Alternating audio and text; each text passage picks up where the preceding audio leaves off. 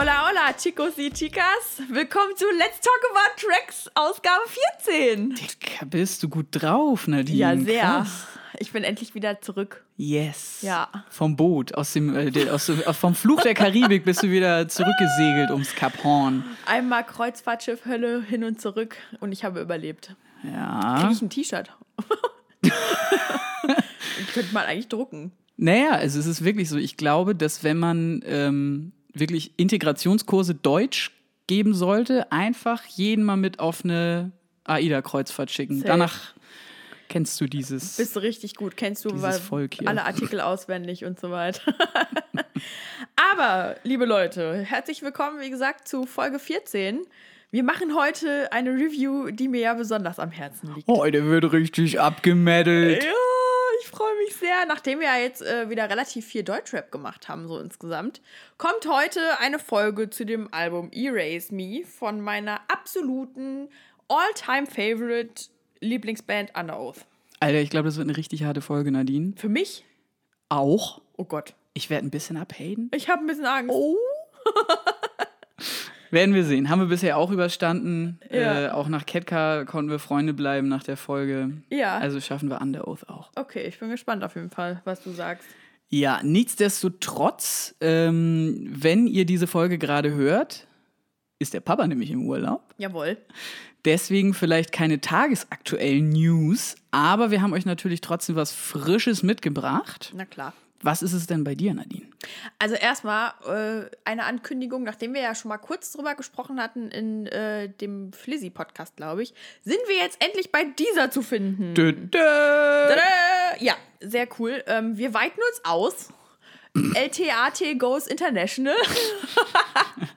Bei Spotify sind wir noch dran. Äh, wir nagen da immer, aber ne, mühsam nähert sich das Eichhörnchen, um bei dem Nager-Thema zu bleiben.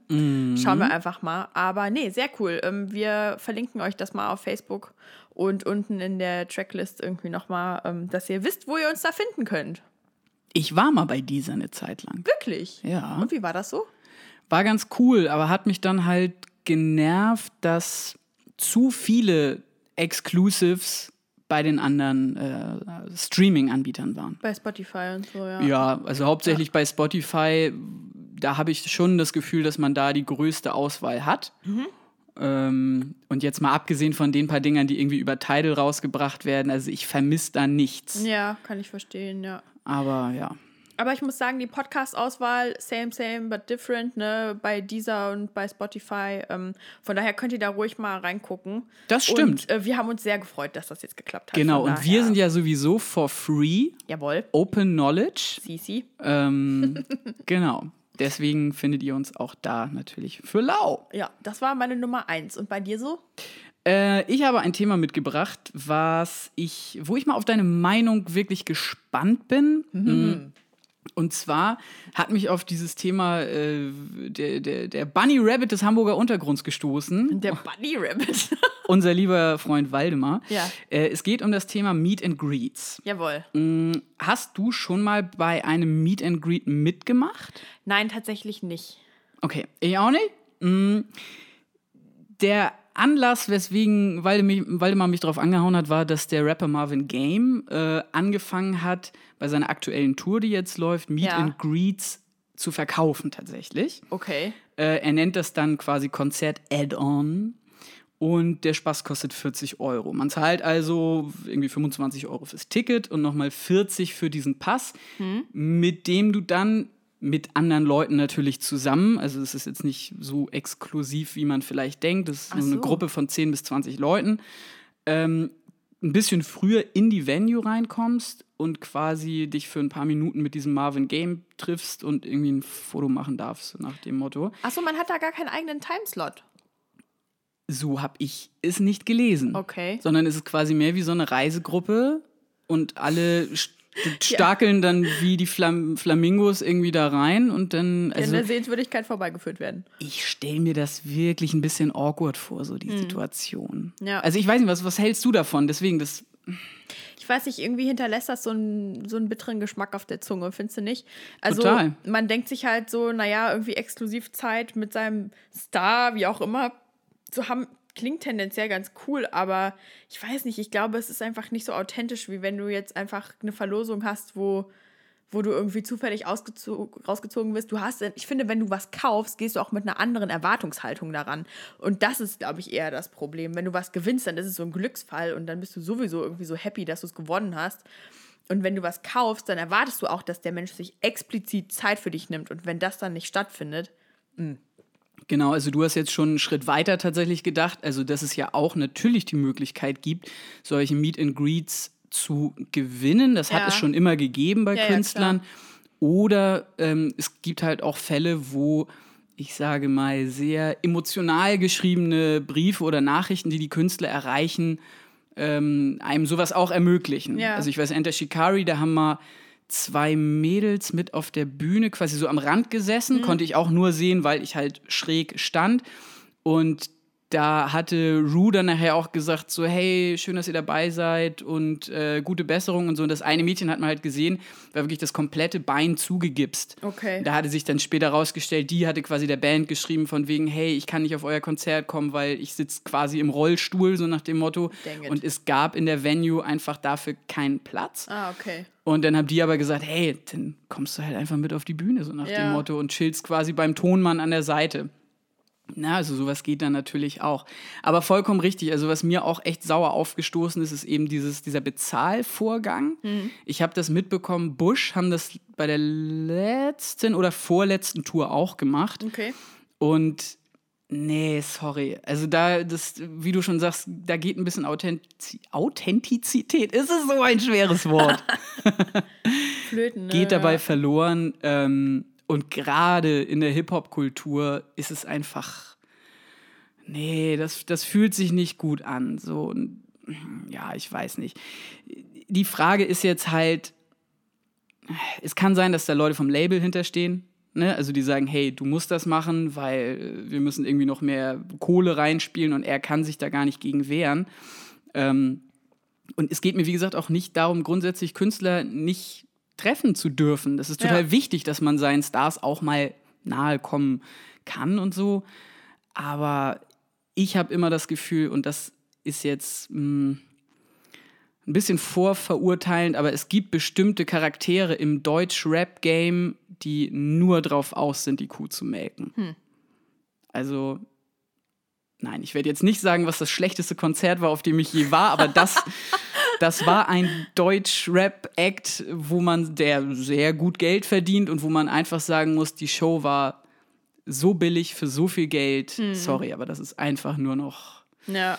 Die Kohlemasche. Und darum sollte es in dieser Kultur meiner Meinung nach nicht gehen. Das ist richtig. Ja, generell in der Musikszene soll es darum nicht gehen. Nee, das stimmt. Also mich, ja. mich erinnert das auch immer gleich so an diese, das gab es irgendwann mal, das Avery Lavigne so einen Fototermin gemacht hatte mit ihren Fans, in Anführungszeichen, die sie dann irgendwie nicht mal anfassen durften und oh so. no, ja, ja auch so cringy, richtig, ne? ja, ja. ja, richtig eklig, richtig eklig. Naja. Auf jeden Fall klingt auch ein bisschen komisch.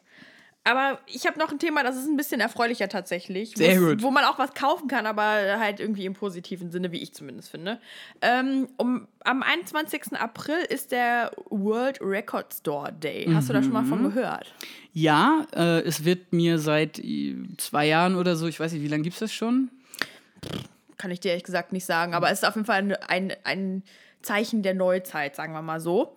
Ich wollte sagen, also mir wird das gefühlt seit zwei Jahren immer mal wieder in die Timeline gespült. Okay. Ist, ich habe da aber nie groß dran teilgenommen und am besten erklärst du mir und unseren Zuhörerinnen und Zuhörern einmal, worum es dabei geht. Jawohl. Ähm, das ist tatsächlich ein Tag, wo eigentlich im Grunde der Vinylplatte Respekt gezollt werden soll und den Läden, die sie verkaufen. So, ne? Also es geht eigentlich darum, wieder Musik als Kultur mehr zu entdecken und äh, wahrzunehmen und halt auch Plattenläden äh, in Zeiten von, wie gesagt, Spotify, Amazon Amazon, keine Ahnung was, ne? Und ich muss auch ganz ehrlich sagen, kannst du dich daran erinnern, wann du das letzte Mal eine CD oder eine Platte gekauft hast?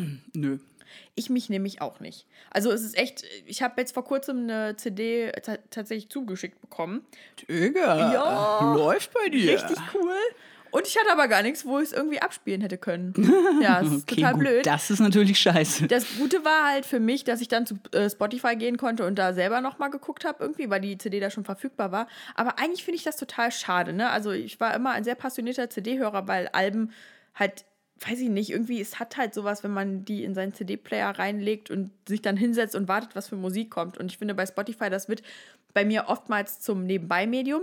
Wie dem auch sei, dieser Tag soll halt so ein bisschen darauf hinweisen, ähm, dass man einfach wieder dieser Kultur des Plattenhörens, des CD-Hörens, wie auch immer, äh, ja, wieder mehr Zeit widmet. Und es gibt tatsächlich an diesem Tag auch 500 exklusive Releases in Deutschland, ne? Ah, extra an okay. dem Tag. Zum Beispiel bringen äh, Boy eine Akustikscheibe raus auf Vinyl. Ähm, es gibt dann Special Editions von Johnny Cash-Alben und sowas. Also wirklich irgendwie, das ist echt so eine aktionsgetriebene Geschichte.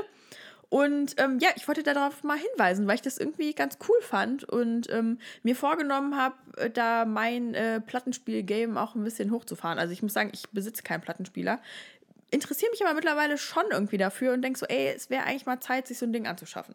Gibt's ja bald bei Ikea, habe ich mir sagen lassen. Ist das so? Naja, ich weiß nicht, ich glaube, ich würde da Der eher mehr. Plattenspieler. Stell dir mal vor, du musst das Ding zusammenbauen. ja. Halt eine richtige Katastrophe. Holen Sie sich vier Freunde und dann dieses Happy Männchen, wenn das so. Ja, nein. Oh Ähm, Gott, muss ich jedes Mal die Nadel festhalten oder so. Keine Ahnung. Mir fällt aber gerade ein, dass ich tatsächlich anlässlich des letzten Record Store Days, also letztes Jahr mit unserem guten Freund Oleg auch generell über dieses Thema Vinylscheiben und so geredet habe. Ja. Und er da gerade auf der Suche nach der Queens of the Stone Age Platte Songs for the Deaf war, was ja auch so ein Überklassiker ist, Ja, voll. der auch nicht mehr gepresst wird. Krass, ne? Und da hat er mir mal so, so ein paar Preise genannt für so, eine, für so eine Vinyl. Und das ist ja wirklich, also das Sammlergame ist äh, gelinde gesagt angezündet. Ja, ja. Ja. ja. Ja, ist echt so. Voll auf jeden heftig. Fall.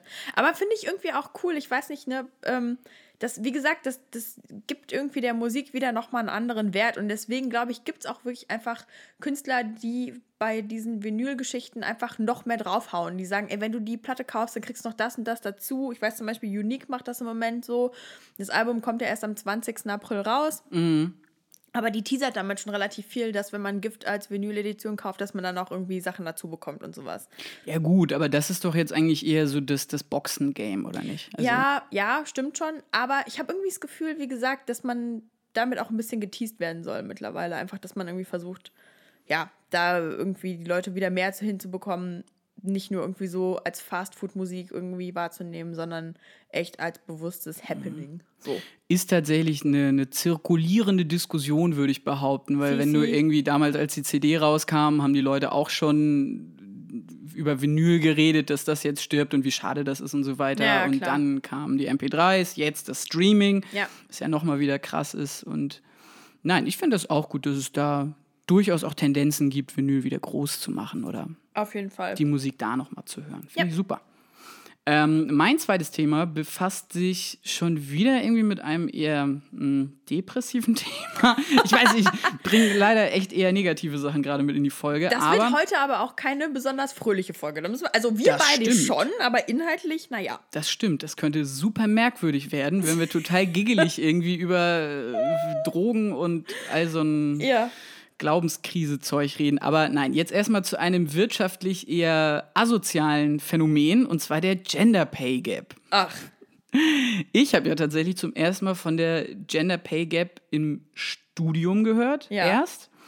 Äh, und ich dachte damals halt, das wäre ein Scherz. Ja. So von meinen linksgrünen, versifften Kommunisten-Kommilitonen. Also ich habe Politikwissenschaft im Bachelor studiert und Ja. in Hamburg, äh, ja, ist das schon, sag ich mal, etwas tendenziös geprägt teilweise. Da sitzt man dann schon im Seminar mit eher mehr Antifa-Leuten als welchen, die auf irgendwelchen anderen komischen Veranstaltungen rumlaufen. Aber immer sehr sympathisch. Also ich habe mich da nie unwohl gefühlt. das ist ja die Hauptsache. Ähm, genau, aber die Gender Pay Gap, warum es das jetzt gibt, ist es mir bis heute schleierhaft. Frag also mal mich, ja. ja, was rechtfertigt, Frauen weniger zu bezahlen für die gleiche Arbeit? Also, I, I don't get it. Ja. Aber gut. Ähm, weshalb ich drauf gekommen bin, ist nämlich eine Meldung aus dem Vereinigten Königreich, Mhm. das ausnahmsweise, wie in den letzten Tagen, nicht mit James Bond-mäßigen Russen-Vergiftungs-Blockbuster-Nachrichten zu tun hat. Ja. Ähm, da ist es nämlich jetzt so, dass seit April alle Unternehmen, die mehr als 250 Angestellte haben, ihre Gender Pay Gap quasi veröffentlichen müssen. Okay. Also die Zahlen. Und damit auch die großen Musiklabels Mhm. wie Sony, Warner, Universal und Live Nation, was jetzt zwar eher so ein Mischkonzern ist mit den Konzerten und so weiter, aber die ja auch Musiker unter Vertrag haben. So, und das waren ganz schön krasse Ergebnisse. Die durchschnittliche Gender Pay Gap liegt nämlich bei über 30 Prozent. Bei den Musikkonzernen. Also ich rede jetzt hier nicht bei den Künstlern, die gesigned sind, da ist es, darum ging es in dem Beitrag nicht, sondern tatsächlich Okay. um die Angestellten des Unternehmens. Also die, 30 Prozent. das ist mega viel. Das ist ein Drittel. Ja.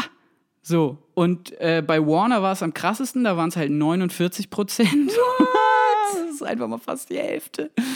Ähm, und wenn es um die Bezüge von Boni geht, also so, wo, wofür auch immer man Bonuszahlungen bei einem Label bekommt, wahrscheinlich wenn man irgendwelche Künstler signed oder Ja. so, waren es halt einfach mal zwischen 74 und 85 Prozent. Alter Quatsch, Mann. Und ich meine, wir reden hier von einem Unternehmen, wo zu 42 Prozent Frauen reden, äh, arbeiten.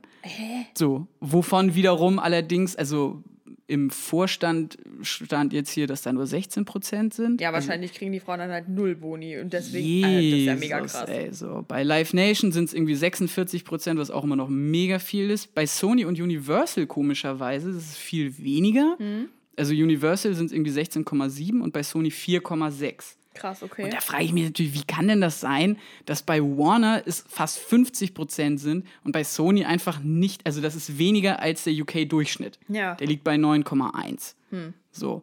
Germany musste ich selber nochmal gucken, hast du mir jetzt eben gesagt, es bummelt bei 21 Prozent rum. Irgendwie so in dem Dreh, ja. Ähm, okay, andersrum, scheißegal. Es müsste einfach bei allen Es bei null, null sein. sein. Fertig. Ja, also, also, ich meine, ich dachte auch gerade Oh. so, ah ja, 4,6 Prozent, das ist ja nicht so viel. Und dann dachte ich so, ja, ist aber eigentlich trotzdem Das immer, noch, immer noch zu viel. 4,6 Prozent zu viel. Also das war Crazy. echt so ein, so ein Aufregerthema Ja, irgendwie. voll. Ähm, aber könnten wir irgendwie mal ein Follow-up zu machen und einfach mal gucken, wie es denn in Deutschland ist, weil die Labels sind ja auch in Deutschland die Ja, auf jeden größten. Fall. Also man versteht das einfach nicht so. Also ich verstehe es generell nicht, ich verstehe es in keiner Branche. Äh, und solange irgendwie ich nicht genauso viel bekomme wie ein Mann, werde ich da auch irgendwie gegen ankämpfen, weil ich das einfach nur unfair finde. Punkt. Ich Muss finde, man das, auch. Da gibt es kein, da gibt's keine Erklärung für, da gibt es auch keinen, ja, du könntest ein Kind kriegen oder sonst irgendwas. So ein Bullshit, wirklich, ne, wenn ich mir sowas anhöre. Und wenn ich dann, also ich meine, Boni-Zahlungen über 86, also nee, Ja, wie gesagt, mit diesen Boni-Zahlungen, das ist sowieso etwas, was man irgendwie nicht ganz versteht. Ja. genau, wo man nicht ganz durchschaut, aber ja, Ja, dafür. Ja. Kommen wir wieder zu netteren Themen. Ja, bitte. mein Puls ist schon wieder auf 180. Ja, ist echt so. Wir wollen ja hier nicht abranten. Nein. Ähm, kommen wir mal zum Track der Woche. ja, sehr schön. Ich habe, du hast mich natürlich irgendwie dazu inspiriert diese Woche, witzigerweise. Äh, ich war ja auf dem Kahn und da hat man äh, nur sehr bedingt WLAN, sagen wir mal so, beziehungsweise sehr bedingt Internet. Und äh, Torben ist immer so motiviert und äh, schickt mir schon vorab irgendwie Tipps, wo, wo ich reinhören kann. Also auch abseits vom Podcast, ne? einfach so irgendwie musikalisch. Und meinte so, ey, hast du schon irgendwie den neuen Track von Drake gehört? Da hat mich aber Norman drauf hingewiesen. Okay. Das muss, da bin ich nicht selber drauf gekommen. An mir wäre das wahrscheinlich drei Tage lang vollkommen vorbeigegangen. Ja. Und da kann ich auch gleich noch sagen, hier, komplett unbestätigte Quellen und so weiter. Aber es soll ja bald ein Album geben. Dang. Angeblich noch im April. Ach Quatsch. Locker Fake News, Hold aber warten wir mal ab, warten wir mal ab. Im Moment traue ich Drake alles zu. Ja, ja, der haut ja die ganze Zeit Sachen raus. Ne? Ohne Scheiß. Ja. So, also das wäre schon, ich würde es ihm zutrauen, aber wie gesagt, warten wir mal ab. Okay, naja gut, kommen wir nochmal zurück. Aber das andere Album war doch auch jetzt ein Jahr, oder? Ist das nicht vor einem Jahr rausgekommen? Mm, Ja, nee, das Mixtape kam ja zwischendurch. Oder diese Playlist. Stimmt, stimmt, stimmt, hast recht.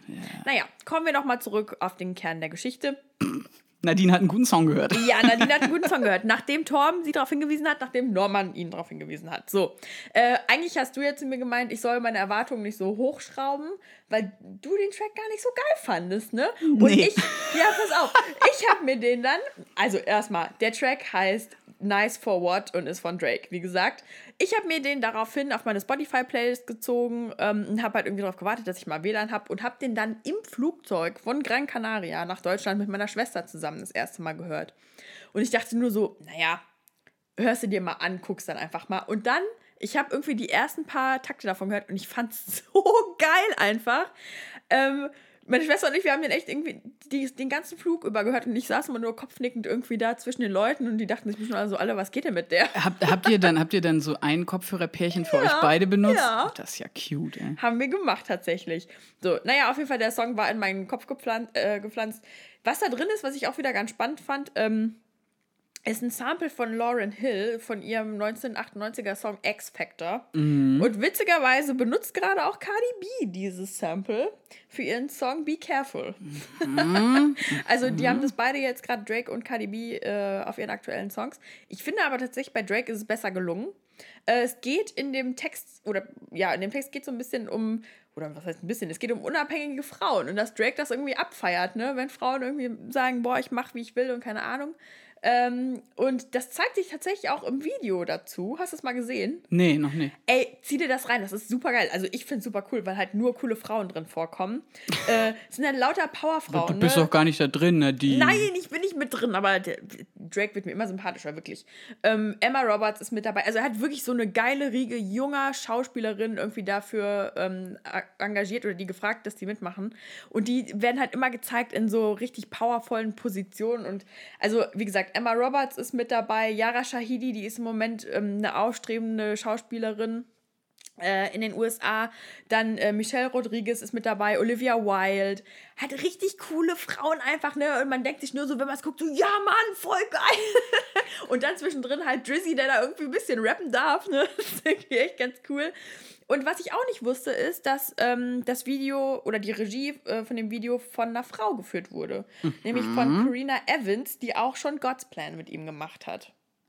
God's Plan war das Video, wo er irgendwie die Kohle aus dem Fenster schmeißt. Richtig, ne? genau. Äh, nicht aus dem Fenster schmeißt, sondern an die Menschen verteilt. Richtig, genau. Ja. Mhm. Auch ein kritisch antizipiertes äh, Video, muss man ja Bingo. sagen. Das stimmt. Aber auf jeden Fall, der Track, ich finde den mega nice. Das erinnert mich so an den RB der 90er Jahre, den ich ja sowieso ultra feiere. Ich musste ehrlich gesagt auch sofort an das ähm, Jennifer Lopez ähm, nicht Cover, sondern das Sample denken, was er sich auf der, ah, ja, auf der ja, letzten ja, ja. Scheibe gegönnt hat. Mm, If You Had My Love war Ja, das. Ja, genau. stimmt, hast recht. Okay.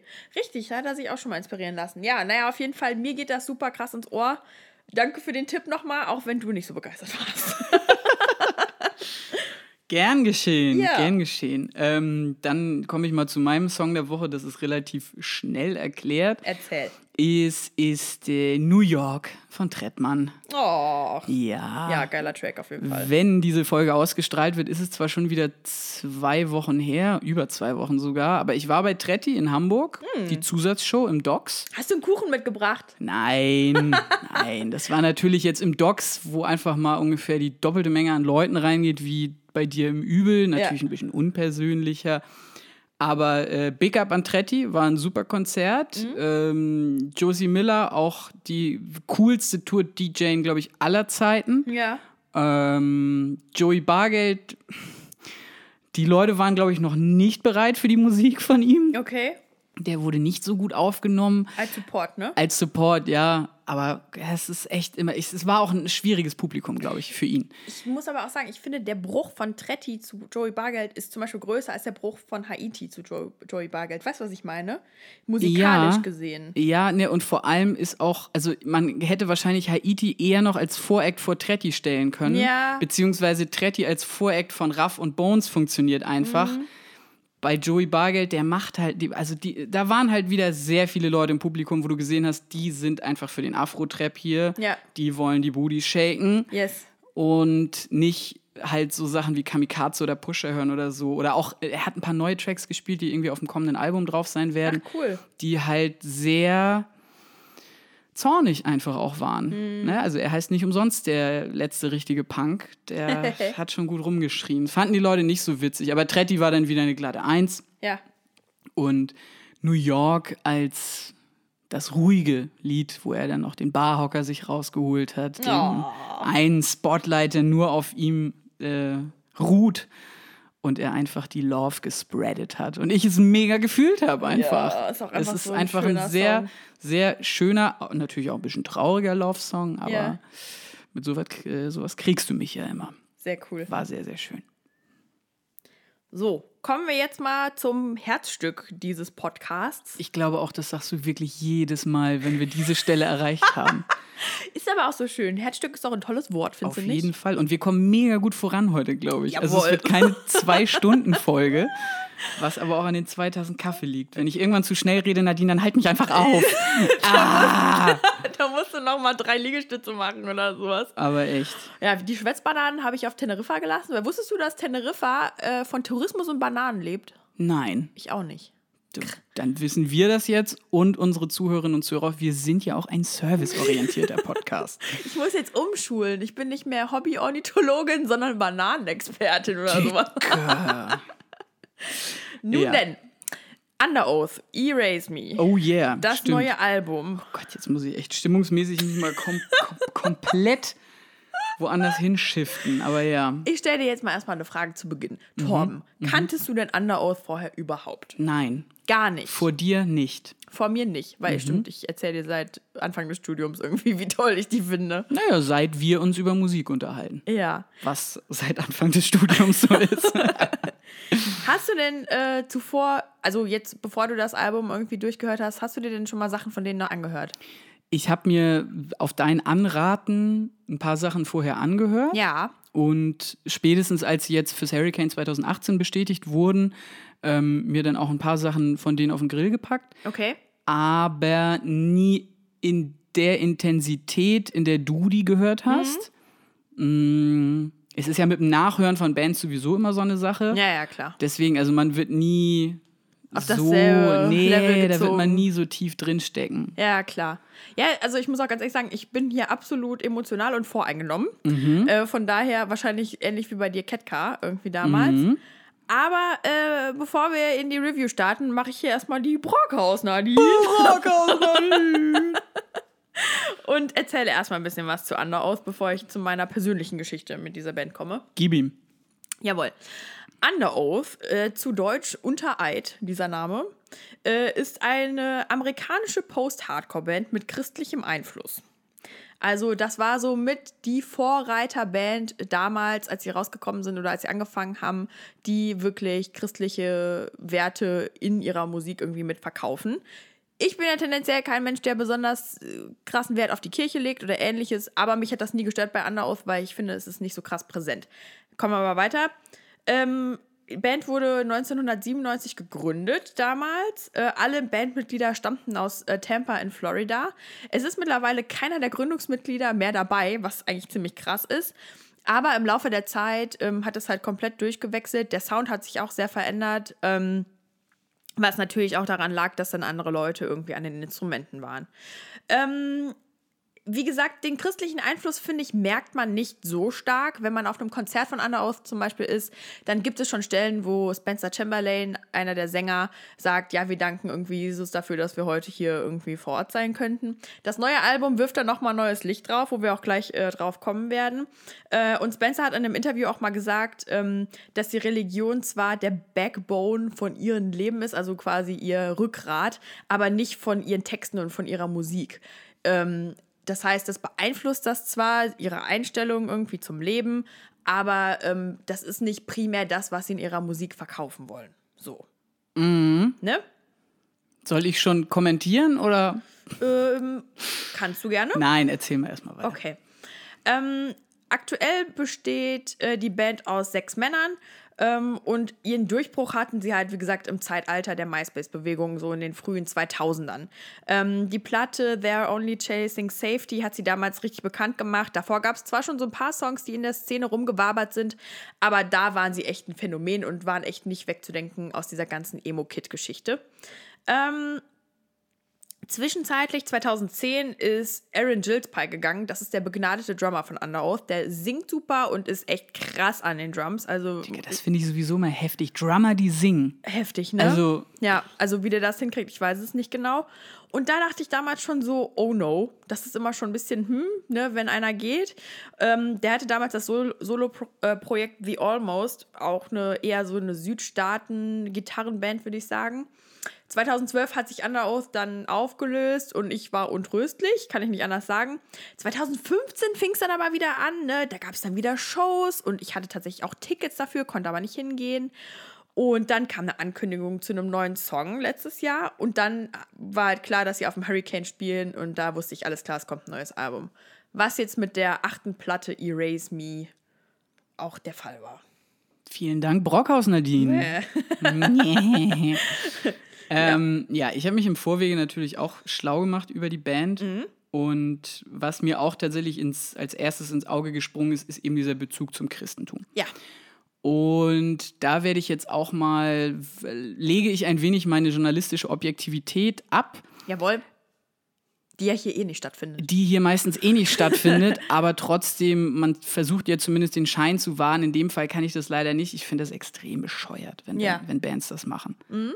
Also ich muss auch sagen, ich habe das, ich weiß nicht, ob du Flyleaf noch kennst. Ja. Ja da wusste ich es auch ganz lange nicht, mhm. dass die so einen krassen christlichen Background haben. Dann habe ich mir irgendwann mal eine neuere Platte von denen angehört und es ist wirklich, ich kriege das kalte Kotzen. Ey. Ja. Wenn ich in jedem dritten Satz irgendwas mit Jesus und Gott und so weiter höre, ich sorry, aber das turnt mich maximal ab. Okay. An der Stelle kleiner äh, Fernsehhinweis an alle Zuhörerinnen und Zuhörer. Zieht euch mal rein im NDR sieben Tage unter radikalen Christen. Ja, sowas findet nämlich auch hier in Deutschland statt. Ja. Aber in Amerika ist es ja nochmal wieder ein ganz anderes Game. Also da ist die Freikirche ja eigentlich das große Ding. Mhm. Und auch dieses, dieses Subgenre der christlichen Post-Hardcore- und Metalcore-Bands und so weiter, man kriegt es nicht so mit. Es ist Hier. so unterschwellig. Es ne? ist sehr unterschwellig, aber es ist für mich einfach, sorry, für mich ist Religion einfach ein sehr privates Ding. Mhm. Ich finde es von jeder religiösen Seite aus anstrengend, mich mit Leuten zu unterhalten, die das für sich selbst sehr in den Vordergrund stellen, ja. die sich sehr darüber definieren. Und wenn ich das bei Bands halt mitbekomme, dass die das quasi als ihren, als ihren Backbone bezeichnen, mhm. nee, finde ich nicht geil. Aber nee, er hat ja gesagt, als seinen privaten Backbone, nicht als den von der Musik. So. Das stimmt. Ja.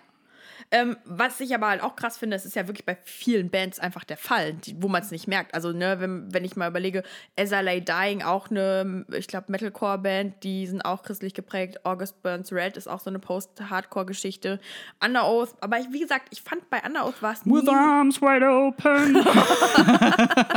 ich fand halt, Doors Down auch? Nein, das ist Creed. Ach so, oh. Ey, hätte aber auch von Three Doors Down kommen können. Ne? Ist ja. eine Suppe. Anyway. Ähm, oh. Ja, bei Anna Oath fand ich es nie so präsent, aber wie gesagt, mich hat es überrascht. Ich wusste das, konnte es aber immer ganz gut ausgliedern, weil ich die Texte auch von den älteren Alben nicht immer unbedingt auf christliche Werte nur runterbrechen konnte, weil die nicht äh, von Gott nur singen oder Jesus oder sonst irgendwas, sondern es auch sehr offen halten. Ähm, aber ich fand es trotzdem interessant jetzt im Laufe des neuen Albums, wie sehr da doch mit der Religion gebrochen wurde, so, ne? Aber kommen wir noch mal kurz zu meiner persönlichen Geschichte. Die muss ich nämlich hier jetzt gerade raushauen. Ähm, was mich bei Underoath, also Underoath ist meine Lieblingsband, ne? Wirklich hands down. Das ist die Band, wo ich alle Alben komplett auswendig kann, wo ich sage, boah, ich liebe die einfach. Ich würde zu jedem Gig fahren, wenn es irgendwie möglich ist. Ähm, und das seit wirklich seit ich 15 bin oder so. Ne? Also das war so die Band, die mich reingeschleust hat in dieses ganze Metalcore-Business und wo ich dann richtig drin war. Ähm, was mich bei denen halt so überzeugt hat damals, war diese Mischung aus sehr guten Texten mit Bedeutung und Tiefe. Dann haben die halt so mitreißende Gitarrenriffe und die Stimmen von Spencer und Aaron sind einfach unfassbar gut. Vor allem auf den alten Alben. Ähm, deshalb habe ich damals mich so krass irgendwie in diese Band verliebt, muss ich echt sagen. Ähm, und alles, was von denen neu announced wird, sorgt bei mir richtig krass für Schmetterlinge im Bauch, ne? Heftig. Dass ich echt so richtig so, so, oh mein Gott, ne? Irgendwie mich total freue und sage, boah, geil, richtig cool. Hängt damit auch zusammen, dass ich damals ähm, mit 15, 16 mit einer Freundin zusammen, liebe Laura, viele Grüße an der Stelle, äh, wirklich eine schöne Zeit verbinde. Ich habe mit der halt viele Konzerte besucht. Wir haben echt die Underoath Tour DVD, die habe ich auch noch äh, eine Million Mal geguckt damals. Wir haben da so drauf hingefiebert, dass die rauskommt. Also es war so ein bisschen ne, Backstreet Boys für ein bisschen größere Mädchen. Und äh, es gibt einfach so ein paar Tracks, die kann ich immer wieder hören. Im Moment sind die alle auf meiner Sport-Playlist, weil die mich krass antreiben. Ne? Also sowas wie Moving for the Sake of Motion oder Some Will Seek äh, Forgiveness, Others Escape ist eine sehr schöne romantische Ballade eigentlich, wo die aber richtig krass ausrasten zum Schluss oh, das ist einfach der Soundtrack meiner Jugend. Und deswegen, achtes Album, krasse Erwartungen daran. Äh, ich habe halt einfach nur gehofft, dass es mich genauso mitreißt wie alle anderen und ob so ob das der Fall war, das werden wir jetzt mal rausfinden. Geile Überleitung, Nadine. Shots feiert. Ja. Okay, also Erase Me von Under Oath. Mhm. Ja. Erster Song. Erster It has to Song. start somewhere. It has to start somewhere. Klingt eigentlich erst so ein bisschen nichtssagend, ne? Ähm, also, weil It has to start somewhere ist halt so, ja, muss man irgendwo anfangen. Ich, ich fand's ganz geckig eigentlich, den als Titel für ein, für ein Ja. Album zu nehmen. Ähm, ich persönlich muss sagen, musikalisch gesehen merkt man halt direkt, okay, es nimmt Fahrt auf und die treibenden Drums sind immer noch da. Ich dachte so im ersten Moment, okay, es ist ein klassischer Under Oath. Schönes, schönes, düsteres Intro. So Ja. abgedämpfte Percussions sind das ja, die man da irgendwie hört. Und ähm, die Gitarre, die dann reingeht, die fetzt auch gut nach vorne, auf jeden Fall. Ja, auf jeden Fall. Ähm, da geht's schon los, dass thematisiert wird, dass Spencer insbesondere, also der Sänger von Under Oath, echt so einen Struggle mit seinem Glauben hatte. Ne? Also das zieht sich auch komplett durchs ganze Album durch. Es ist relativ monothematisch, muss ich sagen. Aber Hossa, Ja. danke, dass dir das auch Ja, aufgefallen doch, ist. definitiv. Krass. Ähm, auf jeden Fall. Äh, zum Beispiel in den Zeilen Don't understand it, don't need your grace, you are never listening to the words I said. Das ist so ein bisschen wie ein Zwiegespräch mit Gott. Ne? Also so, ich habe meinen Glauben verloren an dich und ich bin super enttäuscht. Ähm, was auch echt eigentlich keinen anderen Platz für ein anderes Thema in diesem Song auch jetzt gerade lässt. So, ne? Ähm, trotzdem fand ich, dass man halt so den Schmerz, den er empfindet, in diesem ersten Track schon relativ gut rausspürt. Ne? Also sowas wie Zeilen wie I, If my tongue is the blade, then your hand is the gun, one of us ain't going home tonight.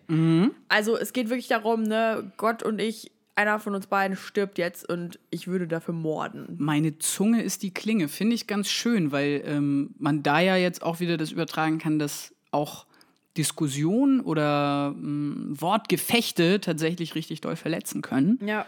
Äh, in dem Fall anscheinend ja auch mit sich selbst oder im Zwiegespräch mit der höheren Macht, die man dann für sich erwählt hat. Genau, ja.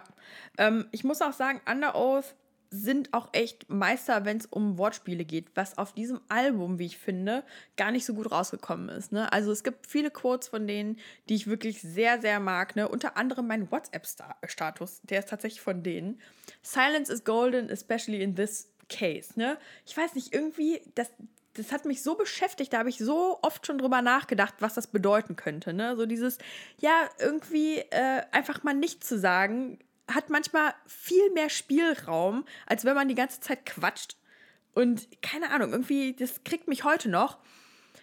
Da an der Stelle, die du jetzt gerade auch genannt hast, ist es mir auch wieder aufgefallen, aber ich fand, das ganze Potenzial wurde da irgendwie noch nicht so richtig ausgeschöpft. So, ne? Ich weiß genau so, ey Jungs, da geht noch was. So, ne? Ich wollte gerade sagen, dieses Zitat gilt allerdings nicht für Podcasts, erst recht Nee. nicht für unseren.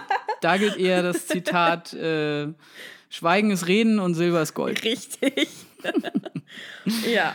Naja, auf jeden Fall, ich fand, der erste Track war schon ein ganz guter Start, aber es war noch nicht so wie bei den anderen Alben. Mm, Ich fand aber schon, dass der erste Song direkt ziemlich gut die Richtung vorgegeben hat. Also Ja. man kriegt schon echt einen guten Eindruck, in welche Richtung das Album geht, zumindest musikalisch, nämlich, so habe ich es wahrgenommen, Mainstream-tauglicher Metalcore. Ja, absolut. mit vielen Anleihen aus dem Post-Hardcore, ähm, Breakdowns pro Lied maximal ein.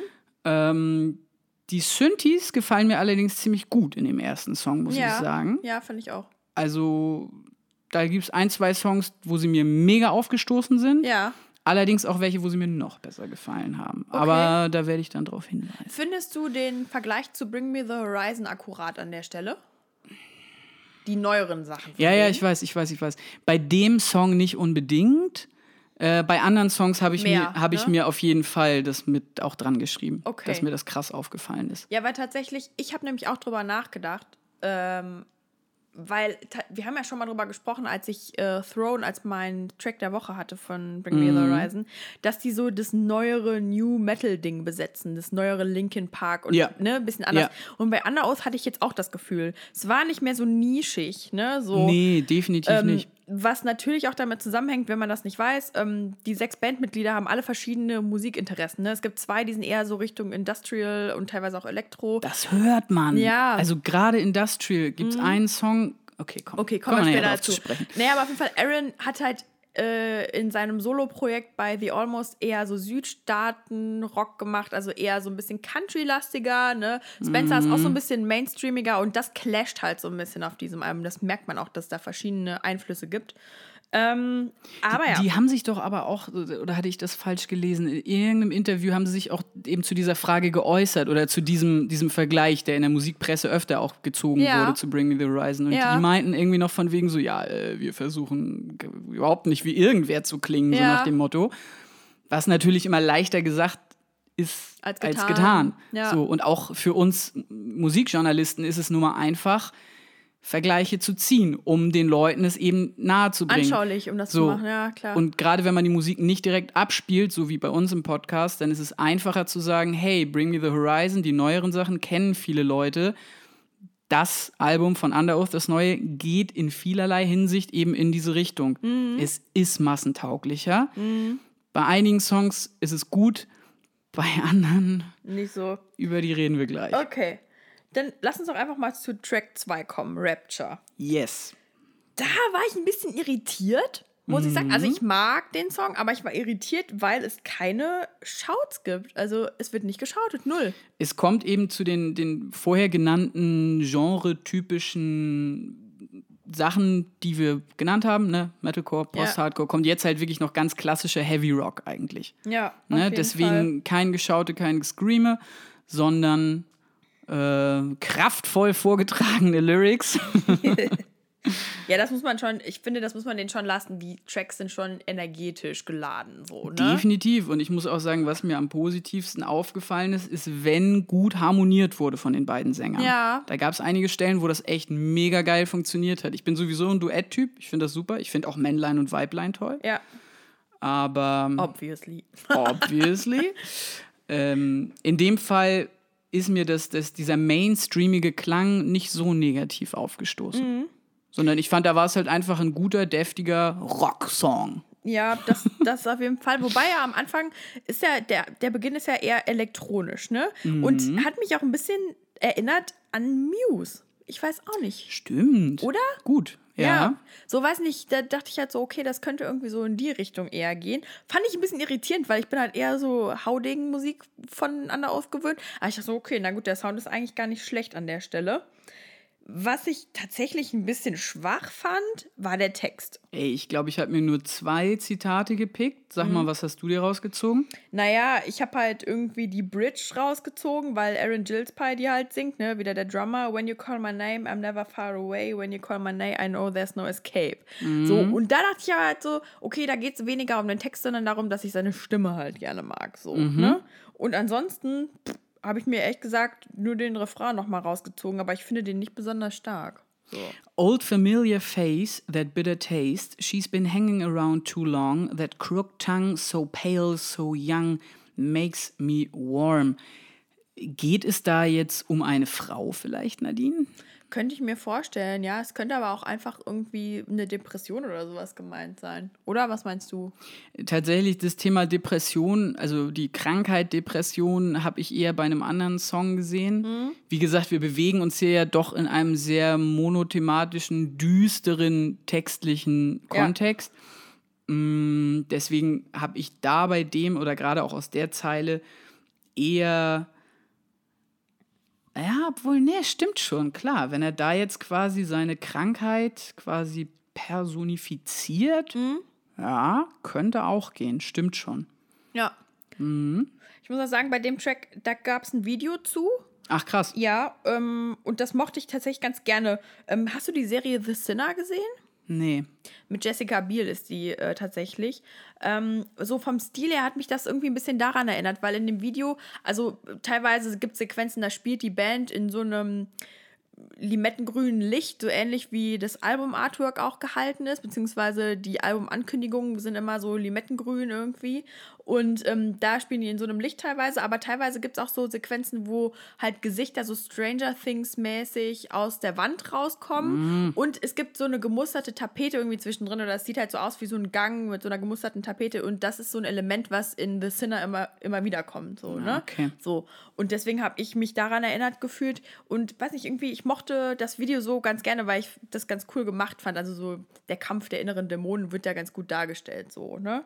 Ähm, ja, aber ich weiß nicht, Rap, äh, ja, Rapture war jetzt kein Track, wo ich so dachte, wow, wow, wow, irgendwie, der mich da so super krass irgendwie nee, umgeschmissen hat. Nee, das auf keinen Fall. Deswegen ja. lass uns mal weitermachen. Ich glaube nämlich zu On My Teeth. Ja. Track Nummer drei können wir ein bisschen mehr sagen. Jawohl. Musikalisch gut zorniger Einstieg. Ja, voll. Das Shouting hier richtig schön kraftvoll. Ja. Ordentlich ein weggemeddelt. ähm, der Refrain, da ist mir das Duett, wie gesagt, sehr gut aufgefallen. Ähm, es hat, finde ich, eine schöne Melodie. Man muss ja sagen, also die sind schon sehr melodisch. Ja, voll. Gerade was, gerade was den Chorus angeht und so, habe ich, glaube ich, keinen Track. Doch einen habe ich, wo ähm, wo es quasi nur wo mehr auf jeden Fall geknüppelt wurde. Aber in den anderen Dingern wurde immer, also war es in dem Sinne sehr durchschaubar. Ja, ja, das ähm, stimmt, auf jeden Fall. Und das ist halt auch wieder so ein Ding, was mir bei diesem Album krass aufgefallen ist. Es gibt nun mal einfach gut komponierte Melodien und welche, die sind ein bisschen lame. Mhm. In dem Song war es eine gut komponierte, finde ich. Ja. Der Breakdown ist auch schön. Insgesamt einfach eine runde Metalcore-Nummer. Ich muss sagen, bei Annaus war es aber auch schon immer so, das ist ja auch das, was mich immer so getriggert hat bei denen, dass die einfach ähm, musikalisch oder melodisch irgendwie mich immer so krass abgeholt haben. Und das ist auch immer die Hoffnung an jedes neue Album von denen, ähm, was halt rauskommt, wo ich denke, boah, krass, hoffentlich holen die mich da wieder mit ab, weil mich triggert man mit sowas ganz krass, ne? Ähm, bei On My Teeth war es tatsächlich so, das ist ja der erste Release von äh, Anna Oath vorab gewesen. Also das war mhm. die erste Nummer. Und da war ich schon relativ hoffnungsvoll, dass das Album irgendwie mich bekommen könnte, weil ich so dachte, okay, es ist ein bisschen anderer Sound als die Alben vorher, was ja auch normal ist, nach acht Jahren das erste Album wieder. Ähm, aber ja, irgendwie fand ich das auch ganz cool, weil es halt auch, wie gesagt, wieder so ein energetischer Aufbau ist am Anfang und dann der Breakdown. Ähm, ich mag den Wechsel von Aaron und Spencer auch im Refrain.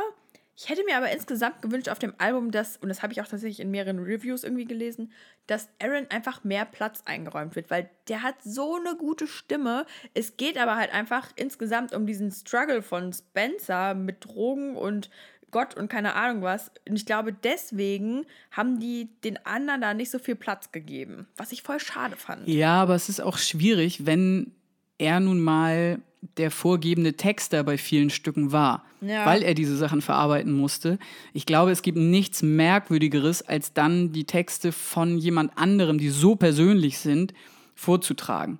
Mhm. Da hätte er vielleicht, als er die geschrieben hat, direkt ein bisschen mehr drüber nachdenken sollen, okay, wie viel von diesem Text kann ich jetzt abgeben oder ja. wie kann ich daraus ein vernünftiges äh, musikalisches Zwiegespräch machen. Das ist natürlich dann ein bisschen schade, aber ja. ja. Nochmal äh, kurz irgendwie, um auf den Track-Titel einzugehen. On My Teeth ähm, kann man auf verschiedene Sachen beziehen, ne? also auf meinen Zähnen quasi. Das ist einerseits, könnte das sich darauf beziehen, dass äh, Spencer halt kokainabhängig war und du ja den letzten Rest Kokain dir so auf das Zahnfleisch schmierst. Stimmt. Genau, weil er sagt ja auch, I taste you on my teeth.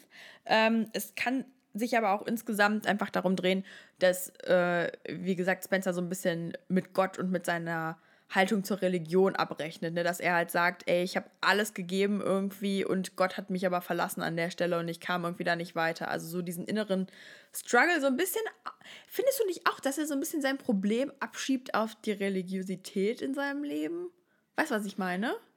Ja, ja. Auf jeden Fall. Und das ist, wie gesagt, halt auch etwas, oh Gott, ey, nee, da müssen wir jetzt eigentlich noch einen Philosophie-Podcast draus machen. Ich habe da mit Sergei auch neulich drüber geredet, aber yeah. in welchem Kontext war das?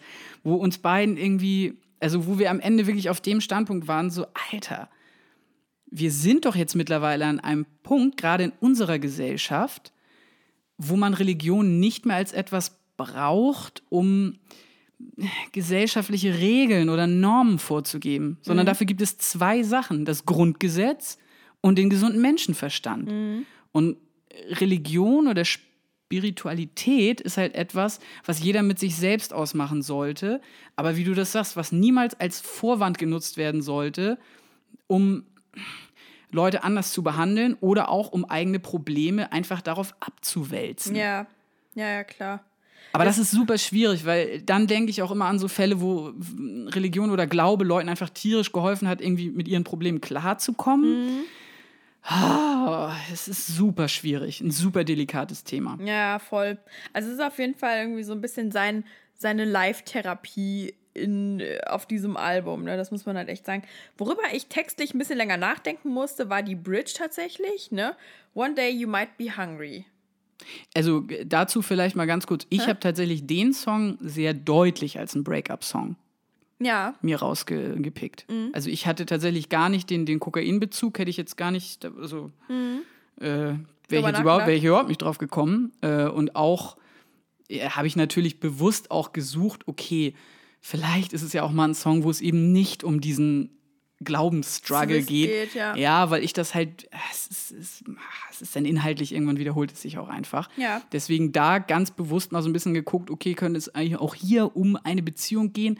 Es funktioniert ganz gut, wenn man mal guckt. Mm, Let's get this straight, I'm fine without you, I'm not your fucking prey, so save yourself and no one else. Wo man halt ganz klar sagen muss, okay, es könnte auch hier um eine Partnerin oder einen Partner gehen, Stimmt. der einen einfach wie Beute behandelt, schlecht behandelt in dem Sinne und sobald er einen hat, dann natürlich zum Sterben bringt. richtig, ja. Ähm, genauso wie im, im zweiten Verse ist das dann, glaube ich, You got the best of me and stabbed me in the back. I taste you on my teeth, you're like a heart attack. Oder warte mal, ist das der Chorus? ist der Refrain, Ah, ja. das ist der Refrain. Ja. And I'm not okay, I'm heading down the drain. Das sind alles so Sachen, wo ich denke, so, yo, da wurde irgendjemand krass verletzt von Ja. irgendjemandem, der wirklich äh, Schabernack mit den Gefühlen des Gegenüber gespielt hat. Hm. Na, siehe Casper. Ähm, ja. spiele nicht mit Herzen Oder und denen, die es mit tun. genau. Ach ja. Ja, hast schon recht, ja. Können, können wir definitiv drauf beziehen. Aber um nochmal auf dieses One Day You Might Be Hungry zurückzukommen, es macht natürlich im Beziehungskontext irgendwie ein bisschen mehr Sinn, als wenn man jetzt über Gott und Spencer irgendwie so nachdenkt. Ne, von wegen erlegt, abgelegt in der Ecke und Mhm. wenn man dann mal wieder Hunger hat, dann geht man hin und äh, labt sich quasi am Fleische Ja, des, äh, der Beute. okay.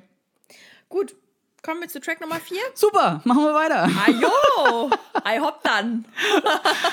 Oh Gott, ja, bei dem Album den Optimismus zu behalten, fällt schwer. Nicht ganz so einfach, ne? Äh, vor allem jetzt beim nächsten Song, Wake Me heißt er. Mhm. Und das ist der erste, wo ich echt mal so ein bisschen abhaten muss. Ohne Ja, Scheiß, ey. mach Der, mal. der Song könnte wirklich bei NDR 2 laufen. Es ist, nee, wirklich. Es ist leider echt ein pseudo-catchiges Riff. Dieses Wuhu, äh, und dann der Refrain, das klingt für mich leider so, als hätte ein Texter von Selena Gomez einfach mal einen richtig schlechten Tag gehabt und war traurig. Oh, ich hasse es, Songs zu zerreißen, Nadine, aber manchmal muss es sein. Ich fand Wake Me nicht gut. Ich muss, ich muss tatsächlich auch sagen, ich finde, das ist einer der schwächere, schwächeren Songs auf dem Album, was zum Beispiel schon daran liegt, dass am Anfang dieses, dieser Klaviereinsatz irgendwie dabei ist und dann diese Gruselstimmung, die dadurch kreiert wird, wie aus einem schlechten Gänsehautfilm. Kennst du noch Gänsehaut? Das ist irgendwie sowas, wo ich so sage, boah, nee, das ist irgendwie nicht das, was irgendwie so mein Ohr füllt. Und dann muss ich auch sagen, dieses um Hilfe bitten, äh, dieses Weck mich bitte auf Style à la Sammy Deluxe im Text, das, das ist irgendwie schlecht gemacht. Ich weiß auch nicht. So Oder Evanescence. Oh. Ja, ja, keine Ahnung. Der, der weiß ich nicht, fand ich halt textlich einfach zu schwach, wo ich auch so denke, Mann, Jungs, ihr könnt das auch besser, ne? Warum, warum nicht an der Stelle? Ähm, ja, für mich irgendwie so der langweiligste Song des ganzen Albums, ne, weil textlich überhaupt nicht anspruchsvoll, ne, also es heißt irgendwie Help please, I can barely breathe, wake me, give me a reason, reason. Also So, das, ne? ist schon, das ist schon nicht mal mehr ein klassischer Emo-Text, sondern das ist eigentlich echt eine Parodie auf die Emo-Texte. Sorry, aber also, Ich muss aber dazu sagen, ja. ich hatte trotzdem einen Ohrwurm von diesem Refrain. Ui. Ja. Ich hatte auch schon mal von Helene Fischer einen Ohrwurm, Nadine. Nein, Na, okay, jetzt höre ich auf, jetzt höre ich auf. Ist ja schlimm. Ich kann das ab, das macht gar nichts. Okay, gut, dann kommen wir mal zum nächsten Song, oder? Weil da Jawohl. würde ich noch mal einen draufpacken. Echt jetzt? Bloodlust fandest du schlecht? Digga, du kannst einen Song nicht Bloodlust nennen und dann Oh, und das klingt jetzt wieder so gemein, aber es, in meinen Ohren klang das halt leider ein bisschen gelangweilt. Echt? Und ein bisschen uninspiriert einfach. Hm. So. Und selbst der Breakdown war irgendwie so gefährlich wie eine Welle am Ostseestrand. Für alle, die nicht von- aus dem Norden kommen, da gibt's eigentlich keine Wellen. Ja, und na gut, also der Text, der schmeichelt meiner Emo-Seele schon wieder ein bisschen. Hm, aber es ist auch schwierig, wenn man die Emo-Texte jedes Mal an My Chemical Romance misst. Das, Hohoho, ja, das stimmt wohl. Ich muss sagen, ähm, ich mochte Bloodlust gerne. Ist auch ein Song, den ich mir gerne anhöre. Ich mag den Anfang, weil das so leise losgeht und das erinnert mich an Circa Survive. Das ist auch eine Band, die ich früher sehr gerne gehört habe, die auch, also der Sänger von denen hat eine sehr sanfte Stimme irgendwie und die Tracks sind halt nicht so übermäßig energetisch, aber kriegen einen trotzdem irgendwie, aber mit ein bisschen mehr Gefühl halt. Und bei Bloodlust hat mich das ehrlich gesagt daran erinnert.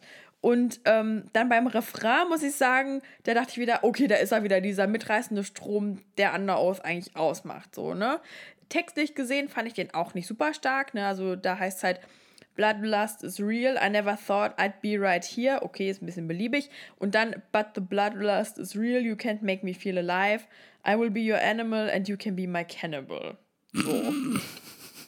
Ich sehe schon, Tom ist nicht begeistert. Kann ich aber auch verstehen. Ich fand den, wie gesagt, nicht so stark. Trotzdem würde ich den mitsummen und finde den irgendwie ganz gut. Was lyrisch mich mehr begeistert hat, war die Bridge tatsächlich mit dem Break. Ähm, I wrote a letter that you'll never read. I shed a tear that you will never see. I'm buried with these words that I never speak. I have a darkness that you will never see. Und da dachte ich so, okay, das kann ich irgendwie schon wieder nachvollziehen. Und dann denke ich so, ja, okay, das ist irgendwie so eine Stelle, die hat er ja geschrien, ne? Wieder so schmerzhaft irgendwie rausgeschrien und die fand ich dann wiederum gut. Muss ich sagen, die hatte ich mir auch rausgeschrieben, ähm, weil das, wie gesagt, eine ist, das ist äh, textlich natürlich auch ein, ein klassisches Emo-Ding, Ja, voll. aber eins, was mich immer noch kriegt. Aber nicht genug. Nee, nicht genug. Und auch mit dem Intro, was du beschrieben hast, ähm, da kann man tatsächlich im Album selber äh, Quervergleiche ziehen. Ja. Und das kriegen die auf anderen Songs einfach besser hin. Findest du? Ein sphärisches, ruhiges Intro zu starten. Ja, ja. Hm, okay. Na gut. Kommen wir zum nächsten Track. Sync with You. Erzähl doch mal. Ähm, die Synthes sind mir sehr positiv aufgefallen. Jawohl. Die haben mich zeitweise nämlich an die etwas poppigeren Stücke von Nine Inch Nails erinnert. Ach, echt? Ja. Ja. ja. Ähm, der Chorus war mir teilweise wieder ein bisschen zu beliebig komponiert. Ähm, soll halt catchy sein, klar, holt mich auch da nicht so zu 100% ab. Also ich weiß, oh, ich habe aber jetzt auch gerade irgendwie kein gutes Beispiel am Start, wo mich mal so eine Post-Hardcore-Band, wo die wirklich richtig catchige Chorusse haben die, äh, oder Chorale, die mich mega abholen. Muss ich nochmal drüber nachdenken. Ähm, wie gesagt, Synthi ist toll. Textlich ähm, habe ich im zweiten Vers ein bisschen mehr rausgehört, dass es hier um einen irdischen Betrug oder Enttäuschung geht. Ne? Also enttäuschende Menschen, nicht unbedingt äh, wieder das Gejaule in Richtung eines unfairen Gottes, was ich am Anfang irgendwie wieder ein bisschen durchgehört habe. Okay. Aber ähm, tell me once more that I am safe, I never believed, so give me faith. The fear of death is sinking in, I'd rather die than sink with you. Ja. Ne, das ist so dieses, du ziehst mich noch mit runter, mit Runter. deinen ganzen Lügen und so weiter. Und Ja. das möchte ich halt nicht. Ähm, und ja, das fand ich, fand ich war ein schöneres Bild, was da gemalt wurde, als dieses Are we swimming in the same old sea, the one where you don't care to rescue me? Mhm. Na, also da hat man schon irgendwie wieder diese christlichen Anleihen mit dem Meer und so weiter gehabt. Ja, und das, ja, ja, das stimmt schon. Ja, weiß ich nicht. Das hat mich wieder nicht so drum, nicht so gekriegt. Das stimmt, ich habe tatsächlich auch da eine, einen Bezug auf eine Enttäuschung durch eine Person irgendwie gesehen. Ähm, ehrlich gesagt, die Lyrics an einer anderen Stelle haben mich noch ein bisschen mehr mitgenommen. Und zwar war das ähm, There's water in my lungs again, the moon's reflection has no end, the taste of salt my biggest sin, the taste of you my only sin. So. Ähm, irgendwie mochte ich diesen Sündenbezug an der Stelle, weil er, man da halt merkt irgendwie, dass da sich, sich mit Sünden auseinandergesetzt wird. Man spürt so diese Abwärtsspirale, die da stattfindet. Ne? So, wie du schon gesagt hast, dieser Strudel im Meer, der einen runterzieht. Und das fand ich ehrlich gesagt da ganz gut gelungen. Ähm, später wird ja im Refrain nur wiederholt, you can't make it okay. Ja, kann man mitarbeiten, ne, mit der Wiederholung. Ähm, ist jetzt aber auch kein Meisterwerk an der Metal, Stelle. Metal ne? Trap. Ja. ja. Aber Okay. trotzdem, also ich mochte tatsächlich auch äh, den, die Elektroelemente am Anfang sehr gerne. So. Gut, dann können wir uns ja darauf einigen, dass Sync With You auf jeden Fall musikalisch schon mal einer äh, auf der Habenseite ist bei Ja. diesem Album. Ja. Ähm, gehen wir weiter. Mhm. Erstmal dachte ich, oh Gott, was ist das denn für ein indianisches Wort, was er da, was sie da benutzt haben? Ihatheit? Dann habe ich, dann hab ich gecheckt, ah, okay, I hate it. Ja, okay. Ich habe mich auch gefragt, warum die das zusammengeschrieben haben. ich glaube, damit es auffällt. Okay. Ich, also wie gesagt, ich bin drüber gestolpert und allein das ist ja schon äh, nicht schlecht. Ähm, ich habe da zwei thematische Schwerpunkte rausgeschrieben. Einmal das Thema Drogenabhängigkeit und dann das Thema krankhafte Selbstverliebtheit. Krankhafte Selbstverliebtheit. Sie, sie. Echt? Wo hast du denn da den Narzissmus gesehen? I'm tangled up in my own image, but I hate who's staring back at me. Huh. Verstehst du? Also know, er, ja. man ist ver verworben in dem eigenen Selbstbild von Ja. sich, der ständigen Optimierung oder whatever, ist aber, äh, also oder hasst, was man tatsächlich im Spiegel sieht, also was einen zurück anguckt. Mhm. Und deswegen das Krankhafte, ne, weil irgendwie dieser Narzissmus halt zu nichts Positivem führt oder diese Selbstoptimierung, ähm, sondern einen quasi nur noch weiter runterzieht. Okay. Ah, krass, tatsächlich. Ich habe äh, darin gelesen, irgendwie Rückfall im, Sinn, im Sinne oder bezogen auf eine Beziehung oder eine Sucht. Mhm. Und ähm, ich habe tatsächlich auch auf Sucht irgendwie ein bisschen gepocht, aber ich weiß auch nicht genau. Man hat halt so Zeilen wie I'm just a user cause I used you up to my end. Ja, oder auch I used to think I had it all. Somehow I fell back into habits that tear me apart. I never got to say I'm sorry, but I can't sleep alone tonight. Also das ist wirklich, da habe ich auch dieses Thema Drogenabhängigkeit irgendwie gesehen, von wegen man dachte, man hat es im Griff. Dann ist man irgendwie wieder zurückgefallen in diese alten Muster und hat damit dann aber wiederum andere Leute in seinem Leben verletzt. Ja, ja, okay, stimmt schon. Ja, man kann es halt wirklich, es ist so ein bisschen ambivalent, ne? Man kann halt irgendwie auch sa sagen, dass der Refrain äh, irgendwie sich auf beides beziehen kann. You're the only one that gets me high and I hate it. So. Also, das kann eine Person sein, es kann aber auch eine Droge sein an der Stelle. Ja, ich glaube, da tatsächlich ist eher das Ding, was du auch in, äh, in einem der vorderen Songs schon gesehen hast, diese Sucht quasi als Person. Ja. Also, dass man da Ja. sich selbst seinen Schattenmann baut. Äh, Im Breakdown ist übrigens der Albumtitel verarbeitet Bitte sprich Ähm, dich aus. mit einer ziemlich grausamen Forderung: God erase me, I don't deserve the life you give. Ja. Und krass, ne? Ja. Oh, Tom.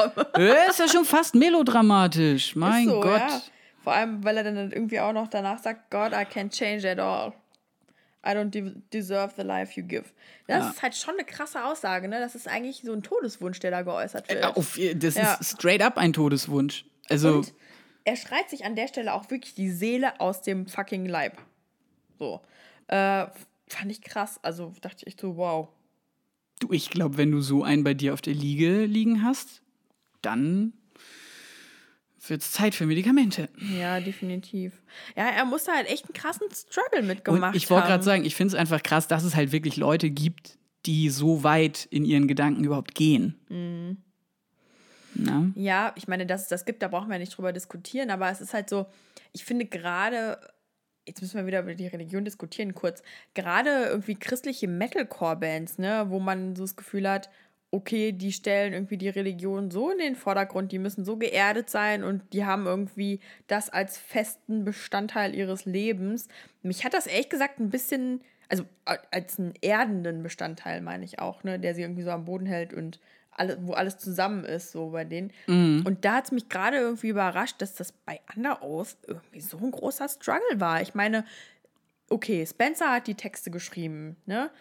Der hatte die Probleme, aber es muss ja irgendwie auch für den Rest der Band d'accord gewesen sein, dass er das so thematisiert. Die müssen ja dann irgendwie alle gesagt haben, ey, mir geht's irgendwie ähnlich. Und, ne? Weil sonst machst du das doch nicht. Du spielst doch nicht nur Songs irgendwie, wo, wo irgendwie Religion kritisiert wird, sonst. Ich glaube nicht, dass die alle. Also ja, d'accord mussten sie sein, aber sie müssen nicht unbedingt der, derselben Ansicht sein oder das krass supporten. Hm. Weißt du? aber wenn du doch in einer Band bist, nach acht Jahren das erste Album rausbringst. Aber du hast es selber gesagt, es ist nicht mal mehr die Stammbesetzung da. Also es scheint doch, jetzt. doch, die, die, das, das ist die Stammbesetzung. Also von den letzten drei Alben, die, die haben sich nicht verändert. Das so. sind dieselben Dudes. Aber ganz Es sind nicht mehr die Anfang- Gründungsmitglieder. Bingo. Okay, hast du recht. Ja, so. Boah, schwierig, ey. Ja, ne? Aber da sieht man halt wieder, ja, klar gibt es die Beispiele, wo Religion erdet und alles zusammenhält und so weiter, aber sobald selbst diese Fassade gefallen ist, ist es halt einfach nur noch ein Abfuck. Tut mir leid. Und das hat er auch so gesagt. Es, es gibt ein Interview, da hat Spencer gesagt, dass dieses Religionsding, weil sie sich natürlich auch damit verkauft haben damals. Das, ist, das kommt ja noch dazu. Ja. Dass sobald Leute anfangen, das als einen Verkaufsgrund zu Ja. nehmen, Alter, da hört es bei mir komplett auf. Ja, ist krass, ne? Wie schma. Ja. Jetzt muss ich wieder vorsichtig sein, hier nicht zu fluchen. Ja. Damit nicht, wie bei Under Oath, die Fans auf einmal ankommen und sagen, oh, ihr habt Fuck gesagt. Ja, und dann wird das Lied auf den Index gesetzt. Ja, also, was ich nochmal sagen wollte. Amerika, das ist Amerika, ey, Mhm. ohne Scheiß. ja, Nicht Fuck sagen dürfen, aber irgendwie. ja. Ja, ist schon crazy, ne? Ähm, aber da, ne, Spencer hat halt in diesem Interview auch gesagt, dass es für ihn eine krasse Bürde einfach auch war, dass sie halt in diesem Kontext jetzt nur noch gesehen worden sind, weißt du? Und ich glaube, deswegen ist er eventuell auch so abgedreht, weil er halt einfach das nicht kompensieren konnte, was da eigentlich irgendwie um ihn abgeht und weil man einfach nicht immer der vorbildliche Typ sein kann, der immer nur Jesus dankt und das ist, das, der Mensch ist einfach nicht so. Und vor allem, wenn du in einer fucking Post-Hardcore-Band bist, immer auf Tour, bist ja eh abseits von allem. Ja, So. ja. Und dann auf der anderen Seite wieder für einige funktioniert es ja. Ja. So, und ich bin auch fest davon überzeugt, Aber dass. auch nur vorne rum. Was hinten rum abgeht, weiß man nicht. weiß man nicht. Ich bin da so mh, naiv, sag ich mal, dass auch ich immer noch glaube, dass es auch Leute gibt, die einfach wirklich sehr fest mit ihrem Glauben das auch hintenrum irgendwie mit sich ausgemacht kriegen. Äh, ja, Okay. aber im Moment fühle ich gerade sehr viel die negativen Vibes. Na gut, komm, lass uns mal zum nächsten Track kommen. Ja, bitte. Zu Hold Your Breath. Ähm, da muss ich sagen, äh, hat mich auch wieder an alte Stücke erinnert, hat die Hoffnung wieder bei mir hochgetrieben, weil der Einstieg wieder direkt ziemlich treibend einfach ist. Ist ein zorniger ne? Antritt, auf Und jeden mit Fall. ordentlichen Scream-Parts, die ich früher auch schon so gerne mochte bei Under Oath. Ähm, Ist ein guter Song zum Laufen. ja, Habe ich schon getestet. hast schon getestet. Hab ich getestet. Sehr gut. Funktioniert super. Ähm, was mir tatsächlich aufgefallen ist als Under Oath-Fan, ist eine Zeile, die drin vorkommt. Und zwar äh, wird da gesprochen von I'm not coming down, it's too late for me, so just give up now. Wieder so ein bisschen in Richtung Todeswunsch klingt das, ne? I've blocked out the sight and the sound. Und diese letzte Zeile tatsächlich könnte man verstehen als Bezug auf einen alten Song von Under Oath. Der heißt Too Bright to See, Too Loud to Hear. Ne? Also, ne, I've blocked out the sight and the sound. Und das, das andere Lied, da geht es so ein bisschen darum, auf einem vorherigen Album, dass, also da wird halt Gott drum noch gebeten, dass er äh, Under Oath den Weg nach Hause zeigt. So, ne? Und jetzt in dem neuen Song ist es dann halt eher so, okay, Gott hat nicht funktioniert, ich blocke das jetzt alles raus, ne, und sehe sowieso nichts mehr, der hilft mir jetzt eh nicht mehr. Also so kommt wieder irgendwie dieses ähm, Enttäuschtsein irgendwie raus, fand ich zumindest.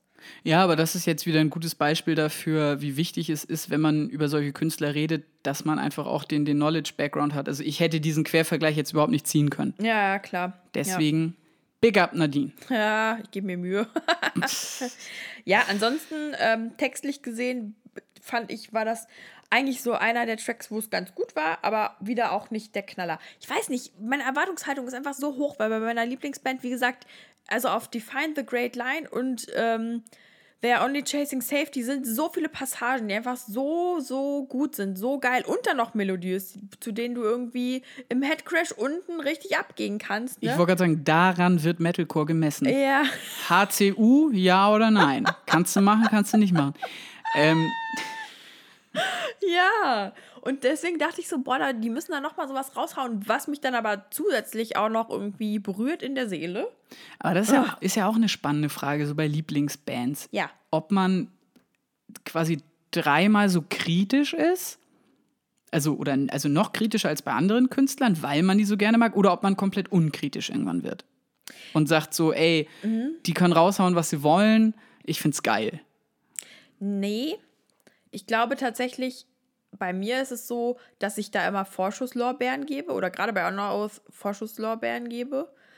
Und ich glaube tatsächlich, bei dir ist es auch so, wie bei Ketka. Auf jeden Fall. So, ne? Ja, ja, klar. Also ich glaube, wir sind da relativ ähnlich gestrickt, weil ich halt weiß, dass ich die, also ich glaube, ich finde die Sachen besser, weil ich weiß, dass da viel für mich drin steckt, als es ein anderer empfinden würde. Wie du jetzt, der vollkommen unvoreingenommen Mhm. da reingeht. So. Es ist ja auch viel angenehmer, muss man ja fast sagen, ähm, wenn man mit einer positiven Grundhaltung in die ganze Sache reingeht. Ja, das stimmt schon. Ne? Und sagt so, "Ah, das wird bestimmt richtig geil werden, das Album. Und nicht so, oh Gott, der wird nie wieder so ein geiles Album wie, ähm, ja, weiß ich nicht, XY. Hybrid. Theory rausbringen oder. Ja.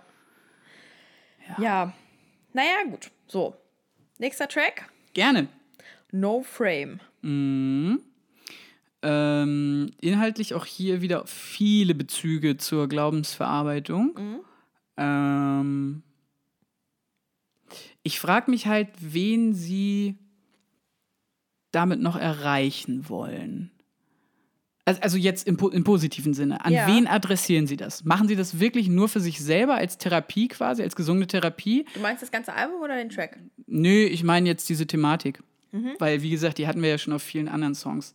Aber meinst du, dass sie auch so ein bisschen versuchen, quasi Leuten, die in einer ähnlichen Situation sind, da zu helfen? Weil ich weiß nicht, weil, wenn sie versuchen wollen zu helfen, ist es irgendwie kein sehr konstruktiver Ansatz, den sie da verfolgen. Ich glaube nicht, dass sie irgendwem versuchen zu helfen. Ich glaube, das ist auch kein Ansatz. Also, weiß ich nicht, kann ich jetzt nur selber irgendwie interpretieren, aber du kannst ja als Musiker nicht dafür sorgen, dass irgendwie Menschen Selbsthilfe unbedingt da finden an der Stelle. Du kannst es versuchen, aber ich habe eher das Gefühl, dass dieses Album so düster und so destruktiv an der Stelle einfach ist, dass es eher echt eine Verarbeitung des eigenen Schmerzes Ich so ist. schreie einmal raus, was Genau. mich bewegt. Okay. Also ich meine, ähm, er, also es wird ja da gesungen in dem Track, ne, I'm not making sense, time it has no frame. Also, ne, es geht da um eine innerliche Leere, die beschrieben wird. Und es wird ja nicht gesagt, wie die aufgefüllt wird, sondern einfach nur der Zustand wird irgendwie beschrieben, ne? Selling you blank stares, I have lost my way. Das ist ja nichts irgendwie, was jemanden ermutigen kann oder weiß ich nicht, irgendwie in die Richtung, in eine positive Richtung schieben kann an der Stelle. Ja, gut, aber das war ja beim Genre Emo eigentlich schon immer so. Das stimmt. Dass einfach nur rausgeschrien wurde, was alles scheiße ist und die Leute Ja. sich gerade deswegen so geil damit äh, identifizieren konnten. Ja, das stimmt schon, ja. Ich muss aber sagen, es ist auch an der Stelle sehr extrem und ich finde, die Probleme sind auch sehr speziell. Also äh, dieses Hadern mit Gott und äh, das Thema Drogenabhängigkeit, Drogenmissbrauch, was das mit mir macht und keine Ahnung was, ist halt einfach speziell. Man muss sich da nicht wiederfinden. Underoath haben immer eine ganz gute Möglichkeit irgendwie gefunden, um das so zu formulieren und zu verkaufen, dass man irgendwie eine Lehre rausziehen kann. Ich finde, bei dem Album ist es schon sehr schwierig, definitiv. Da kriegen einen mehr die Melodien, meines Erachtens nach.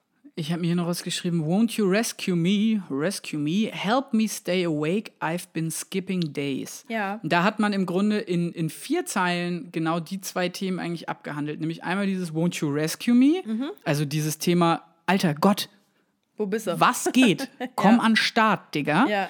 Ähm, und dieses Help me stay awake, I've been skipping days, was ja auch so ein klassisches Kokain-Drogenphänomen ist. Ja. Du bist halt einfach tagelang wach.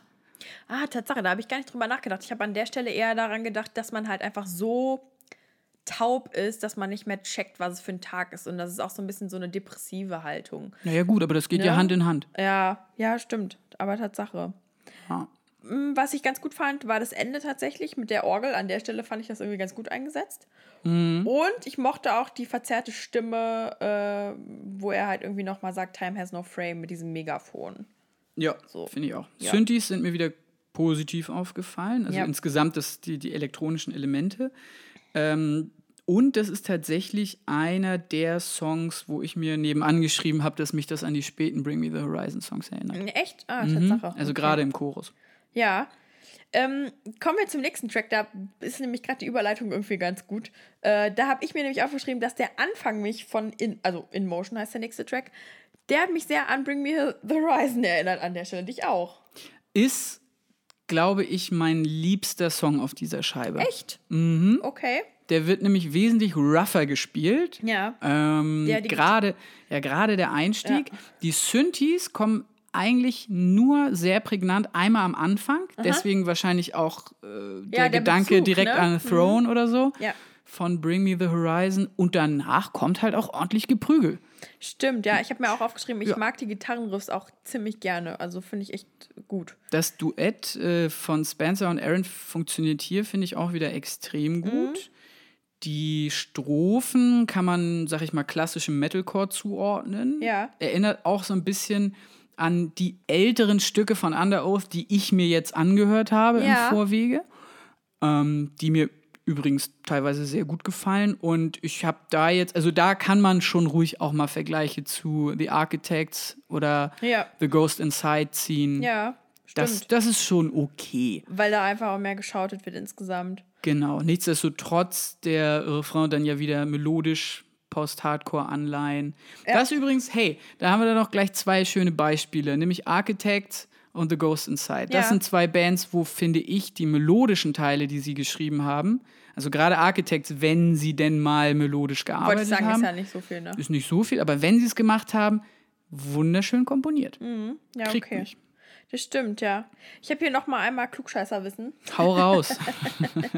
Ähm, und zwar, es gibt eine Line oder halt eine Passage, ähm, wo Spencer sagt, when I'm shut down inside, when I'm chasing a high. Und natürlich, meine Ohren haben sofort geklingelt, weil, wie gesagt, besagtes Album, They're Only Chasing Safety. Äh, da habe ich irgendwie gedacht, okay, ist da jetzt irgendwie ein Bezug? Weil er sagt jetzt, when I'm chasing a high, ähm, und mir ist das gar nicht so aufgefallen. They're only chasing safety bezieht sich ja auf andere. Und da geht es um Sicherheit. Also sie wollen nur der Sicherheit hinterherjagen. Und ähm, Spencer könnte sich halt an der Stelle dazu äußern und sagen, ich habe die Highs gesucht, nicht die Sicherheit. mhm. Ich habe mich dafür entschieden, also ich meine natürlich wieder Drogen, wie auch immer, kann aber auch irgendwie um die Höhepunkte im Leben irgendwie sich handeln, weiß ich nicht genau. Ähm, und da schwingt halt so ein bisschen dieses Verurteilen des Sicherheitsgedanken mit dabei, wenn das denn eine Referenz ist zu They're Only Chasing Safety.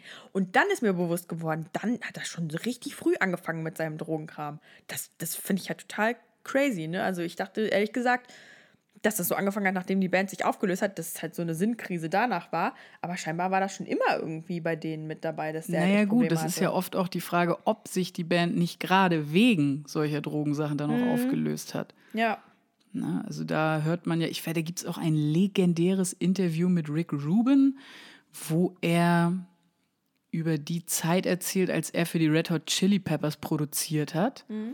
Und er erzählt hat, was für eine unfassbar negative Stimmung im Studio geherrscht hat. Ja. Und er erst im Nachhinein gecheckt hat, dass es an den Drogen lag. Weil die damals alle so krass drauf waren. ja. Naja. Ja, Schön ist es nicht. Auf der anderen Seite könnte einige Musik wäre über Dro oder, oder sehr viel Musik wäre tatsächlich ohne Drogen nicht entstanden. Mhm. Und das ist echt immer so ein Zwiespalt. ja, ich meine Beatles, ne? Ja, Beatles, ja, auch. Aber ich denke jetzt halt, wo wir gerade tatsächlich uns ja eher in, im äh, geprügelten Bereich bewegen, ähm, wo ja doch Speed tatsächlich eher die treibende Droge war. Also Mhm. Ja. den Obduktionsbericht von Lemmy hätte ich gerne mal gesehen. ja, ja, klar. Weil der hat das auch in einem Interview gesagt, dass er das aber tatsächlich im Griff hat. Also der kann das quasi so dosieren, diese krassen Drogen, Dass er das, also quasi ein functioning Alcoholic Cocaine Addict, so nach dem Motto, dass er das immer so konsumieren konnte, dass er darauf geil schreiben und äh, auch Musik schreiben konnte. Ja. Aber viele andere sind daran halt einfach dann komplett Sagen, kaputt gegangen. Also, wer kann das schon?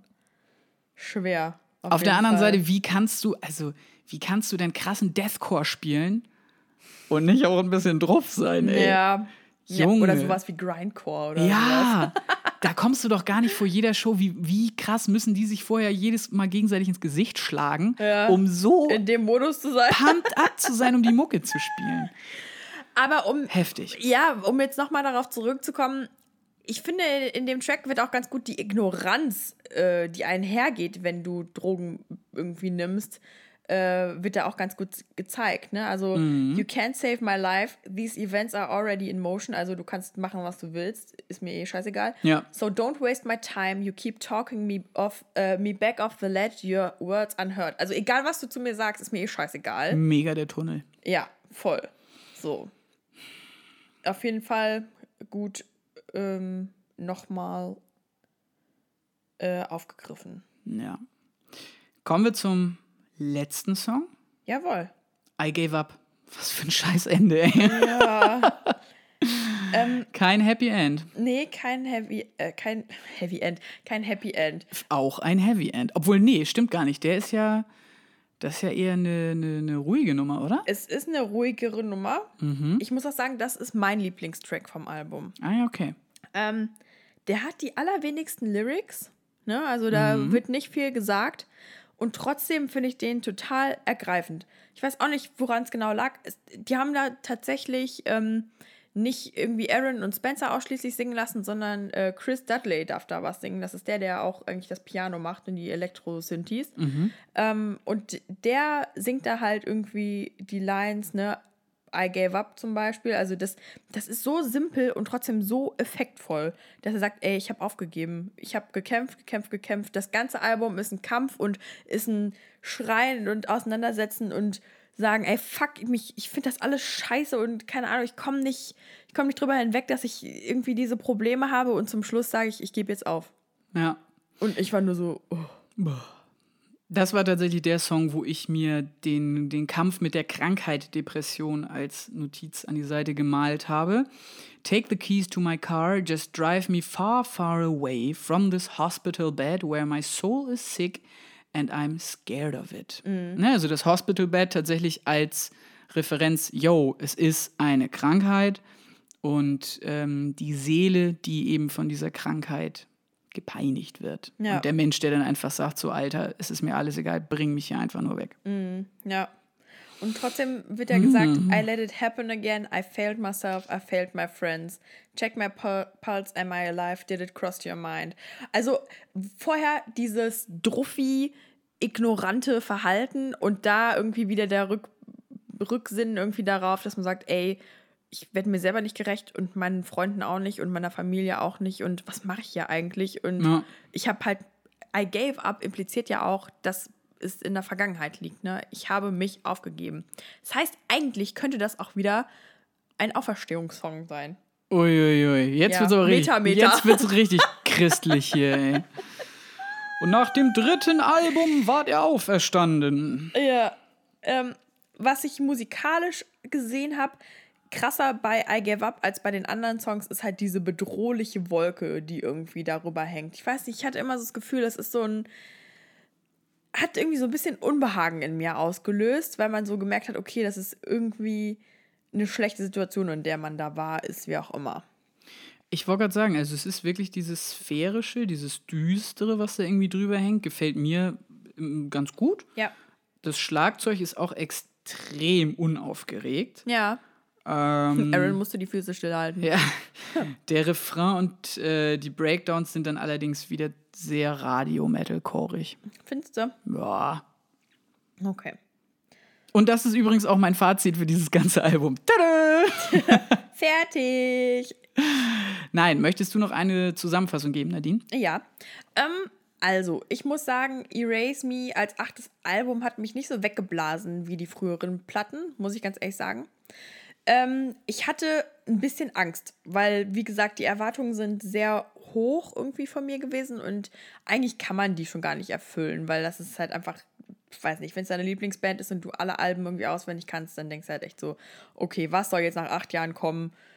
Ne, steckt die Erwartungen nicht zu hoch, aber irgendwie sind sie halt dann doch da.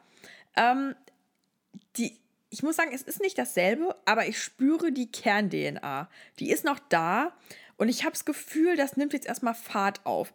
Ist halt schade, dass es nicht direkt irgendwie mit dem Album schon kam, aber vielleicht muss ich das alles noch so ein bisschen sortieren und irgendwie beim nächsten Album ist es dann halt wieder das, was es früher mal war. Vielleicht wird es nie so, keine Ahnung.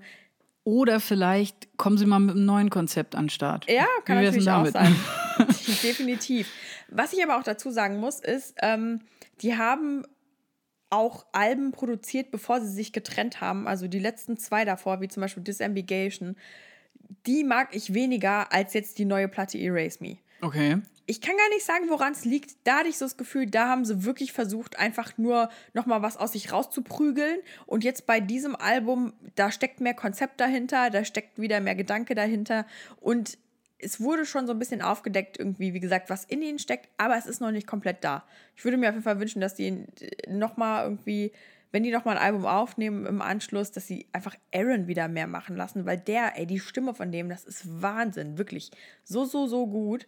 Und ähm, ja, trotzdem habe ich mich gefreut, dass sie halt irgendwie eine neue Platte aufgenommen haben und Hurricane, ich bin am Stissel, ey, ich freue mich richtig doll. Ja. Sehr gut. Wenn nichts anderes spielt, komme ich auf jeden Fall auch mit. Boah. Nein, ähm, es tut mir sehr leid, dass ich heute ein bisschen abhaten musste. Ja, Ähm, Quatsch, ist das ja war doch die Light-Version von Uphaden. Ich wollte gerade sagen, ist sonst nicht so meine Art, aber wie gesagt, mir hat das Album insgesamt nicht so gut gefallen. Ja. Ich werde es mir wahrscheinlich nicht nochmal anhören. Ähm, müssen wir auch mal dabei haben. Yes. Kommt man nicht drum rum. Allerdings die Scheibe, die wir in unserer übergeilen Kategorie heute vor zehn Jahren besprechen, das ist eine, die sehr oft bei mir über den Plattenteller gelaufen ist Ja. nämlich Third von Portishead. Und wie gesagt, es läuft mir allein bei dem Gedanken schon kalt den Rücken runter, dass das die dritte und auch das zuletzt erschienene Album von denen ist. Echt? Und es Vor ist zehn Jahren? Vor zehn Jahren. Und vor allem das Krasse ist, dass das Album davor, dass da zwischen nochmal wieder elf Jahre lagen. Und trotzdem sind die so groß, ne? Und trotzdem sind die wirklich die Trip-Hop-Götter, muss man ja fast sagen. Ja. Zusammen äh, mit Massive Attack. ja. Mm, beide Bands aus Bristol, was einfach irgendwie so der, der, der Trip-Hop-Standort der Welt, glaube ich, einfach ist. Also da kommen so viele Künstler aus diesem Genre auch her, Ja. die sich wahrscheinlich alle irgendwie gegenseitig äh, be befruchten. Ähm, ja, Krass, ne, wie so ein Sound manchmal geprägt wird durch eine Stadt oder so. Ja, und auch wieder, wie viel geiler Scheiß einfach von der Insel kommt. Das muss Ja. man ja wirklich sagen. Ähm, Portishead nun also eine Band, die wirklich überragend Herzen zerreißen kann und gleichzeitig irgendwie, zumindest aus meiner Sicht, hoffnungsvoll melancholische Musik machen kann. Auf Third sind jetzt so Übersongs wie The Rip oder Magic Doors drauf. Und der Song, der wirklich, den ich jedes Mal benutze, wenn ich mir neue Audiogeräte geholt habe. Also sei es eine, eine Anlage oder Boxen oder Kopfhörer und so weiter. Dann wird als erstes Machine Gun von Portishead Ah. gespielt. Ähm, haben wir 2011 zuletzt auf dem Hurricane gesehen, die Truppe. Und wir standen direkt vor der Bühne und man wird so heftig durchmassiert von diesem Song. Echt? Es ist so krass. Ja. Sind deine Haare geflogen? Meine Haare sind geflogen. ähm, wie gesagt, Füße geblutet. Oh. Ja, nein, alles gut. Aber ähm, das war echt richtig krass, weil die Bass einfach überkrank ist und dazu dann aber gleichzeitig diese, diese hohe Stimme und oh Gott. Oh, ich will nicht immer sagen Gänsehaut pur, aber Ein Klassiker auf jeden Fall. Gänsehaut pur. Ja, sehr cool. Insgesamt natürlich eine Scheibe wirklich eher für regnerische Herbsttage, aber ey, ich fühle die Melancholie und ich hoffe, ihr auch. Torben, süße Melancholie Steenbuck. Oh yeah. Ja, Review Nummer 14. Krass, wir sind durch. Leute, äh, wir schnell ausmachen. Vielleicht bleiben wir unter einer Stunde 1000, so nach dem Motto. Moment, Moment. Bevor wir ausmachen, muss ich noch mal kurz, äh, muss ich noch mal kurz darauf hinweisen. Der Servicehinweis. der Servicehinweis, natürlich, wie Heute immer. ganz am Schluss. Ähm, Liebe Leute, äh, falls euch dieser Podcast gefallen hat, ne, die Währung äh, in der Podcast-Welt ist ja ähm, auf iTunes zu finden tatsächlich. Äh, lasst uns eine Bewertung da. Gebt uns ein paar Sterne, wenn ihr mögt, oder gebt uns nur einen Stern, wenn ihr wollt. Könnt ihr, also ne, über Nee, nixer. her, her mit den Sternchen. über ja, wie bei Mario Kart. Auf jeden Fall. Ich sehe die Sternchen in deinen Augen, Nadine.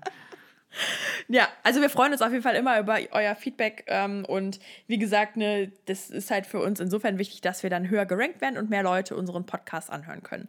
Von daher klickt auf iTunes einfach mal auf 5 Sterne, wenn ihr Bock habt. Oder wenn ihr Lust habt, guckt mal auf Instagram bei uns vorbei oder bei Facebook oder auf Twitter. Wir sind überall aktiv und posten fleißig. Und schreibt uns auch gerne an. Also mit ein, zwei von unseren Zuhörerinnen und Zuhörern hatten wir jetzt schon sehr angeregte Diskussionen. Ja. Ich zuletzt über äh, Trettmann. Jawohl. Und solche Gespräche machen wir einfach tierisch Spaß. Ja, macht Dafür Spaß. machen wir ja so einen Quatsch, um uns mit anderen musikbegeisterten Menschen wie Aus- euch ja, austauschen zu können. auszutauschen, ja. Vor allem ist es immer so witzig, weil meistens wir kriegen die Nachrichten beide auf unsere Handys und äh, wir grätschen uns dann immer so zwischendrin rein. Torben schreibt gerade was und dann, dann so, Nadine sagt aber dazu, das ist voll der Quatsch.